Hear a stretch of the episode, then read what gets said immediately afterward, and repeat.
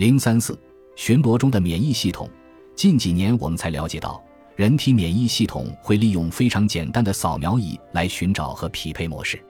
我在第一章论述凝集素欺骗免疫系统时，曾提到过这种扫描仪，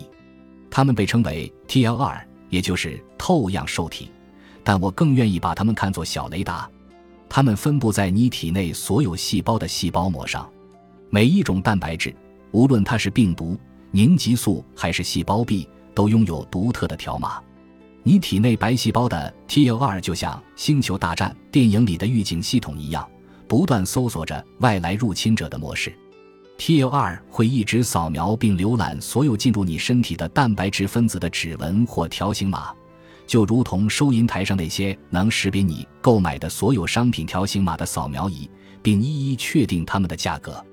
一旦 TLR 确定某一条形码代表的究竟是敌人还是朋友，他们就会做出相应的反应，让蛋白质毫无障碍地通过，或者拉响警报，告诉你的免疫系统有外来入侵者。现在我们来了解一下另一类受体，就像电脑的 USB 接口一样。他们通过对来访的激素和酶进行扫描，搞清楚这些激素和酶想要细胞做什么。这一类受体被称为 G 蛋白偶联受体，也可以叫做 G 蛋白探测器。和空间站上的接口类似，它们充当的是所有细胞的接口。当一架来访的航天飞机想要卸下物资并上传信息时，它的接口必须与空间站的接口相匹配。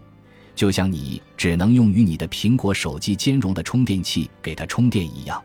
同样，只有当激素或酶与受体相匹配的时候，它们才能互相交换信息。如果你觉得你身体里的这个通信系统听起来太过奇幻，不妨想一想：我们的手机还能够接收从卫星或信号塔发射出来的看不见的电子脉冲，这是不是更不可思议？但我们对此已经习以为常了。我们体内的细胞通信实际上也会以类似的方式运行。换句话说，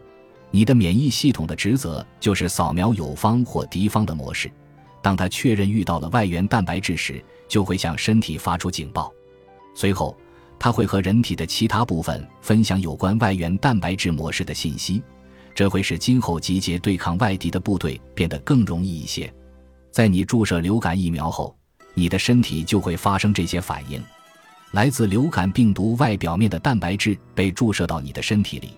你的免疫系统发现这种外源蛋白质后，扫描它们的条形码，并确定它们是外来者，就会开始攻击它们。